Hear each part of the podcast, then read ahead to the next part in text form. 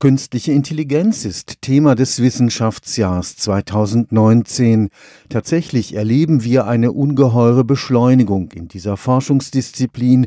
Roboter, selbstfahrende Autos, Maschinen, die Krebs auf Röntgenbildern besser erkennen können als erfahrene Ärzte. Das sind keine Visionen einer fernen Zukunft. Das funktioniert bereits heute.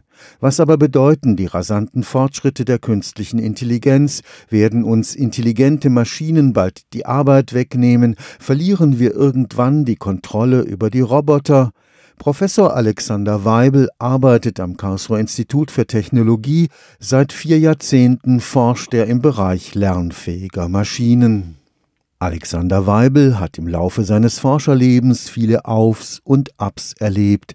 Die künstliche Intelligenz hat immer wieder hochfliegende Erwartungen geweckt und dann doch bitter enttäuscht.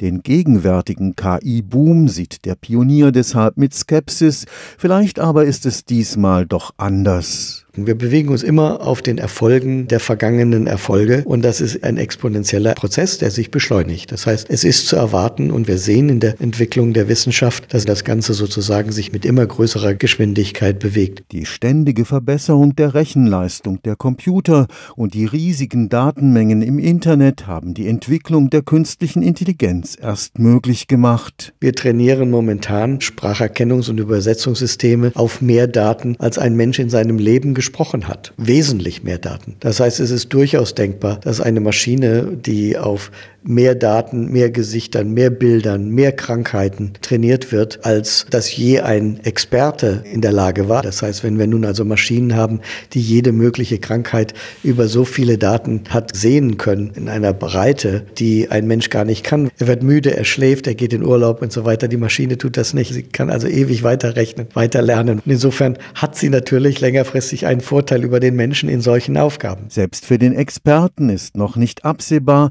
welche Folgen Folgen die künstliche Intelligenz für den Arbeitsmarkt haben wird. Die Arbeit eines Klempners wird so schnell sich nicht ersetzen lassen, weil wir eben die ganze Kombination, das ganze Verständnis der Umwelt, die Handgrifflichkeit, die Manipulationsfähigkeit des menschlichen Körpers, all das müsste ja da sein, um tatsächlich einen solchen Job zu ersetzen. Nicht vorzustellen, dass das in den nächsten fünf bis zehn Jahren passiert. Ob es nie passieren kann, das weiß ich nicht. Und das führt uns letztendlich dann auch zu den Fragen, welche ethischen Fragen wirft das auf? Wie soll die Gesellschaft darauf reagieren? Reagieren? Antworten auf diese Fragen wird man sehr schnell finden müssen. Meine Sorge ist nur, dass das so schnell passiert. Wir können nicht heute jeden Angestellten in einem Supermarkt umtrainieren zum KI-Forscher. Und insofern ist dieses Neudenken, Neuausbilden eine große Herausforderung für jede Gesellschaft. Und die halte ich für sehr problematisch. Auf die muss man zugehen und die wird meiner Ansicht nach sehr oft verschlafen, weil wir uns um alle möglichen anderen Sachen lieber kümmern in der Politik. An das Schreckensszenario so mancher Science-Fiction-Filme, dass Maschinen die Menschen eines Tages beherrschen könnten, glaubt Professor Weibel nicht. Letztendlich sind es unsere Maschinen, wir sind die Schöpfer und wir sollten daher auch entscheiden, wo es lang geht. Und letztendlich ist das grundsätzlich immer das Dilemma eines Schöpfers, ob die Schöpfung am Ende möglicherweise tatsächlich sagt, sie will übernehmen. Was dann der Schöpfer darauf tut, können Sie in der Bibel nachlesen, denn er setzt der ganzen Sache dann einen Riegel vor. Und auch das würde ich erwarten, wird in einer Gesellschaft letztendlich passieren, dass man irgendwo sagt, solange die Maschinen für uns arbeiten, wird man der auch dann in gewisser Hinsicht ihre Schranken auferlegen. Stefan Fuchs, Karlsruher Institut für Technologie.